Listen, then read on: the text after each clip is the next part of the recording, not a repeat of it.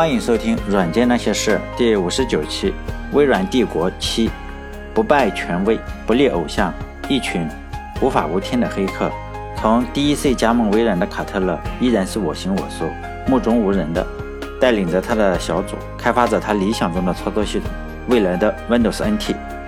由于该小组中的大部分的成员呢，都是他从 DEC 带领过来的，因此呢，和当时年轻的微软公司相比，就有些格格不入。卡特勒的团队和原有的微软团队呢，就在一段时期之内是没有办法融合，在公司里呢，简直就算是两个泾渭分明的组织。卡特勒的部队呢，就年龄偏大，他们自以为更有才华，也更加的成熟。表面上来看，确实是这样的。微软公司的人呢，当时几乎都是二十多岁，大多数人的第一份工作就是在微软，而不像是卡特勒的团队那样，都是跳槽过来的。这些从 DEC 过来的员工呢，早就已经是饱经风霜了，工作上也是有条不紊。和微软这些手忙脚乱的工作方式相比，DEC 加盟的这些人呢，就像是一个工作的机器。当卡特勒的团队在有条不紊的工作的时候呢，典型的微软公司的人可能正在走廊里扔碰碰球，或者在办公室里弹吉他。这种工作风格之间的巨大的差别，差别呢，就导致大家也是心照不宣的互相鄙视。卡特勒的团队私底下就嘲笑微软的人是叫微废人，不叫微软人，他叫微废人。而不苟言笑的卡特勒团队呢，工作起来就像是敢死队一样，让习惯了散漫自由的微软人看起来也是浑身的不舒服。自然也就没有人喜欢和他的团队，也没有人喜欢和卡特勒去打交道。自视甚高的卡特勒呢，在微软公司的初期也是遭遇了巨大的心理上的变化，因为在 DEC 的时候。虽然后期在 DC 的后期呢，卡特勒本身并不如意，但是这个不如意呢，也是万众瞩目的那种不如意。他成功或者他失败呢，都是轰轰烈烈的。他就是人群中的主角。他成功呢，就让人炫目；失败呢，也让人感到惋惜。总之呢，他就是个不平凡的人，也不安分的人。但是在微软呢，并没有人这么看他。大部分人并不觉得他特别的出色，当然了，大部分人也不觉得他特别不出色。就这样，微软公司呢是没有偶像，也不会塑造出一个偶像。所有的人在精神层面上呢，起码都是平等的。就在这种情况之下呢，卡特勒自己呢本人也就变得慢慢的内向起来。他在 DEC 公司呢就养成了那种呼风唤雨、万众瞩目的心态，还需要一个比较长的时间去调整。他和他的部落呢，就隐藏在微软二号楼的一个走廊里。这个团队表面上看起来是风平浪静，内心呢，就是有些风雨交加。因为他是一个在大型机行业举世瞩目的明星，带领就是一个明星的团队，在微型机的行业里呢，也就是这样一下子变得毫无名气。这个中的滋味呢，只能留给卡特勒和他的明星团队去独自品尝了。正所谓，就是说领导都是有水平的。比尔盖茨呢，就敏锐地观察到了这一点。他知道卡特勒的巨大的能力，以及从大型机转到微型机行业之间这个心理上有一个巨大的落差。他本人呢，也担心卡特勒，你只是和自己从 DEC 带来的人去每天交流，而不和我们微软公司的交流，可能就会冷落了他。于是呢，他就派出了他的左膀右臂，就这个左膀右臂也是，呃，上一任嘛，上一任就是微软的接班人。就是也是比尔盖茨离开以后的接班人鲍尔默，来帮助卡特勒度过这个难关。如果说微软是一个帝国呢，比尔盖茨是朱元璋这种皇帝的话，那鲍尔默就像是李善长这种。比如说比尔盖茨是刘邦的话，那鲍尔默就算是韩信或者是张良。鲍尔默就在这个微软帝国创立的过程呢，也是立下了汗马功劳。鲍尔默是底特律人，他的父亲呢是汽车行业的一个主管，他自幼也是聪明过人，在哈佛大学的时候，不聪明的话也考不上哈佛大学，他就认识了比尔盖茨，从此呢也就成了一生的朋友。他第一份工作呢就是去保洁公司，随后比尔盖茨就劝说他，然后他就加入了微软公司，也就成了微软公司的第一任总经理。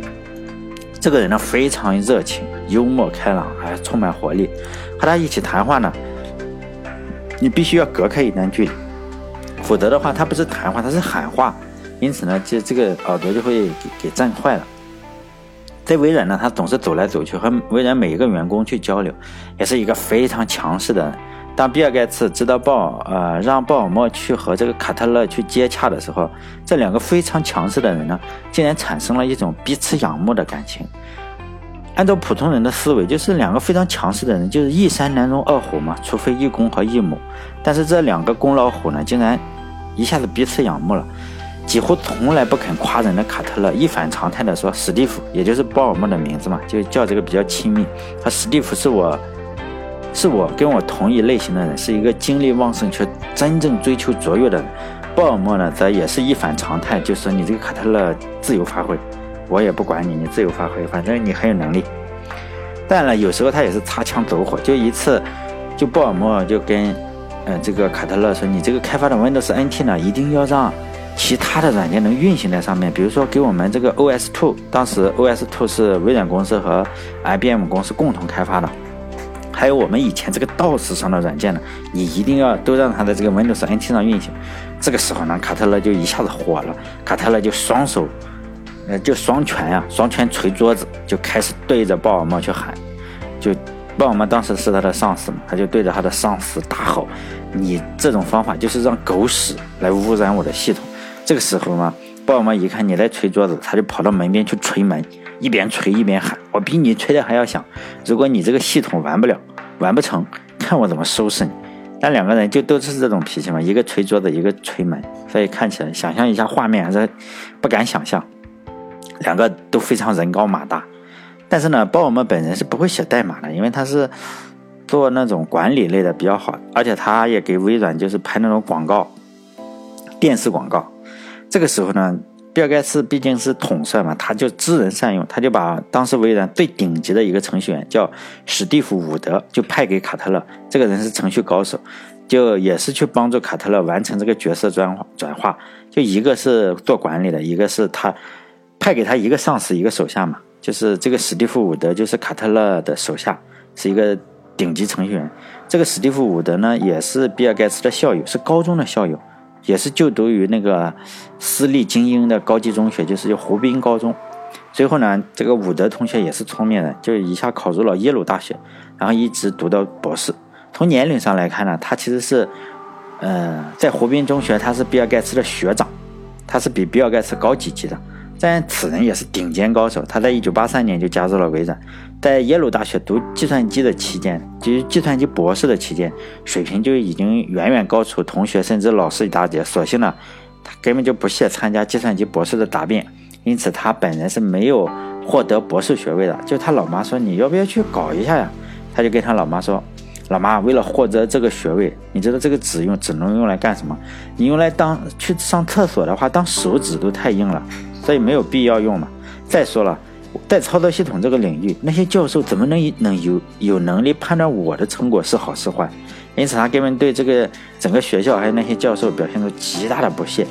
他同时也有程序员的两个优点：第一个优点呢，就是自视清高，超然出世，而且非常厌恶商业；第二个呢，他是从不废话，就是说不废话也不争论，让代码说话。就是呢，第一，自视清高；第二，写代码很强。就在这个人的心中呢，那根本就不可能有权威。如果非要找一个权威来的话，他也只好去照照镜子。比如说什么耶鲁大学，根本不放在眼里。他在微软呢，都是慢吞吞的走路，表情呢始终是这种安静淡然。以他在微软公司的地位呢，他可以是选择一个带窗户的非常大的办公室。有一个带窗户的办公室，就是当时是在微软公司能够唯一显示自己身份的地方。因为在其他公司可能说你要有好车呀，有好的停车位什么。但在微软不是这样，微软因为豪车大家都有，都非常有钱，公司的停车位呢随便停，谁去的早谁停好位置，自助餐厅大家都吃，比尔盖茨也吃，你也吃，所以呢任何人都，而且公司还有那种配了呃司机的豪车，谁都可以坐，比尔盖茨可以坐，你也可以坐，你打电话他就送你，就是说都是一样的，但只有一个地方就是可以显示出谁地位高，就是谁可以选择一个好办公室，好办公室首先是位置好。其次是要有一个大的窗户，就是说你就这样。结果这个兄弟呢一反常态，他选择一个很小的也没有窗户的办公室。反正呢，他就是这样一个人，就表面上非常的安静，有一颗，但是呢内心是非常倔强的。谁和他对着干呢，他就和谁对着干。比尔盖茨、鲍尔默这些人呢，都对他礼让三分。现在比尔盖茨就把他分给了卡特勒，就当卡特勒的手下。因此，卡特勒马上就要领教一下这个史蒂夫·伍德了。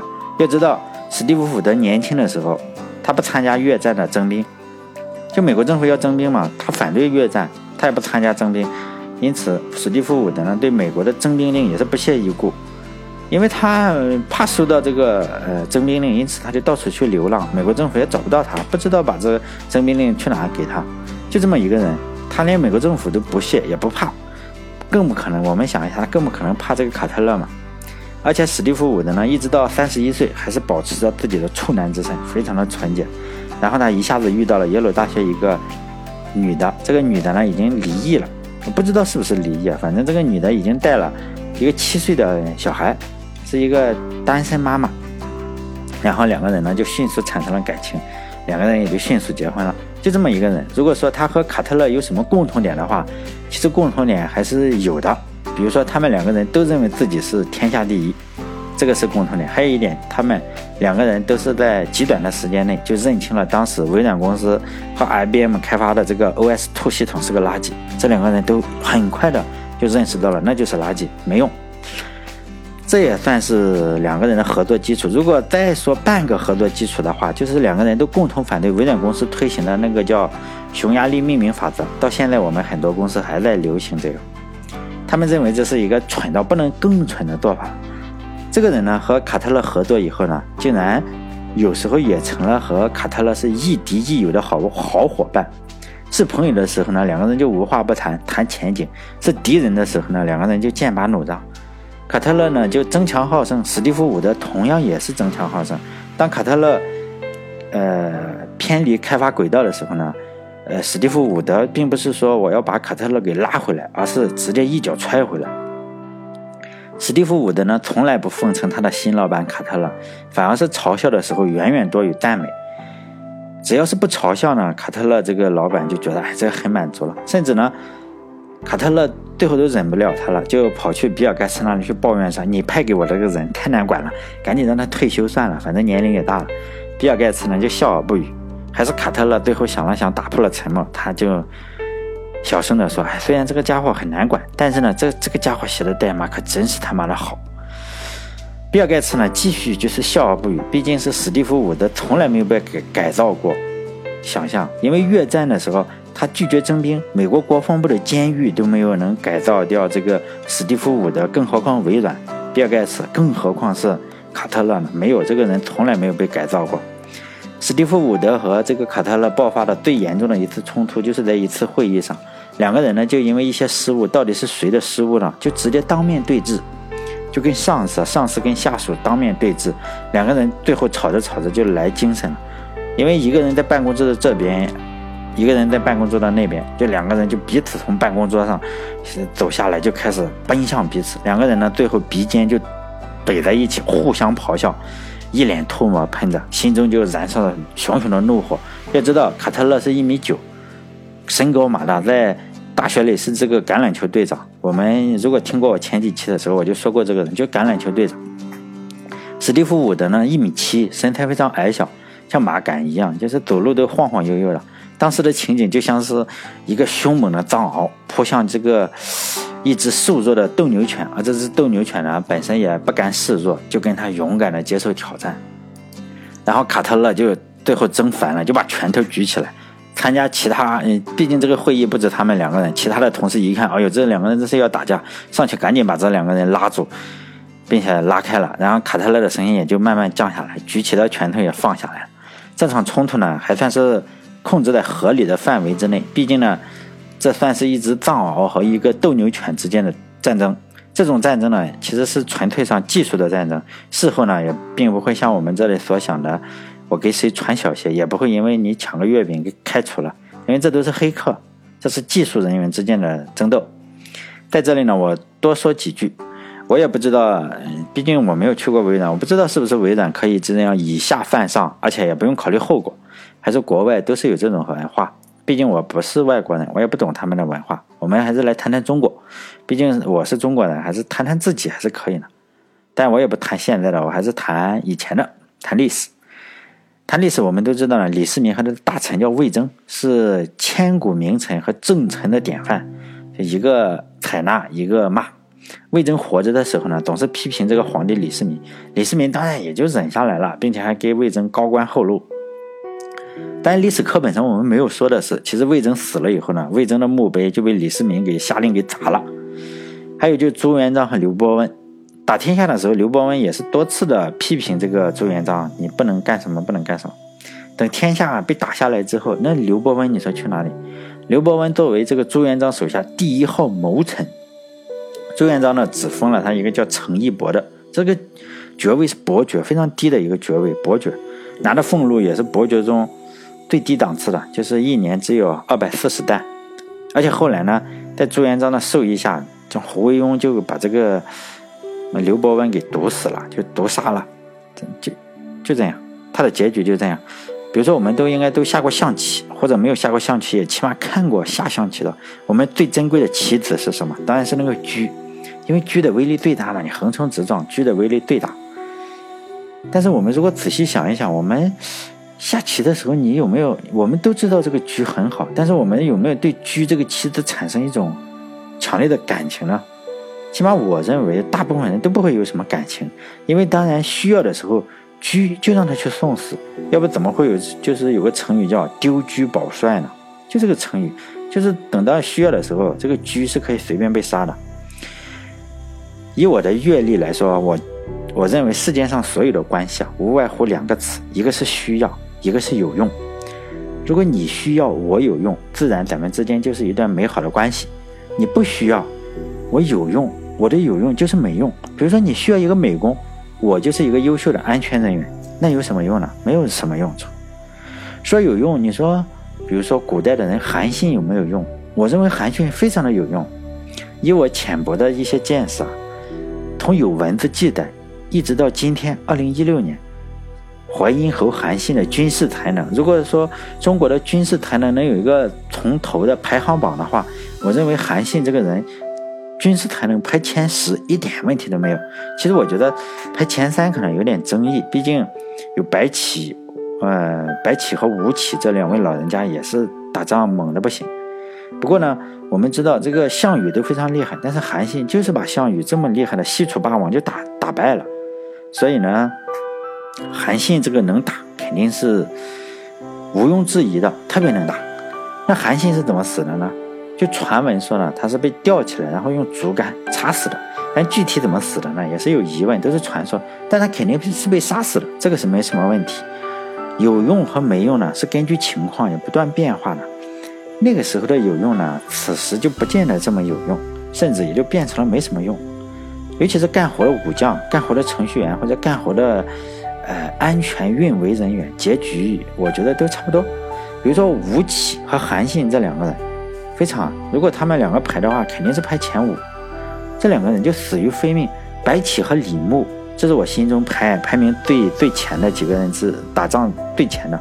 白起和李牧也是两个非常猛人，最后呢就被迫就自杀了。还有咱们老百姓心中的武圣人岳飞，结局大家也都知道了，也是被人杀死的。呃，甚甚至岳飞更惨，也不见得更惨，大家都惨，最后干活的人都惨。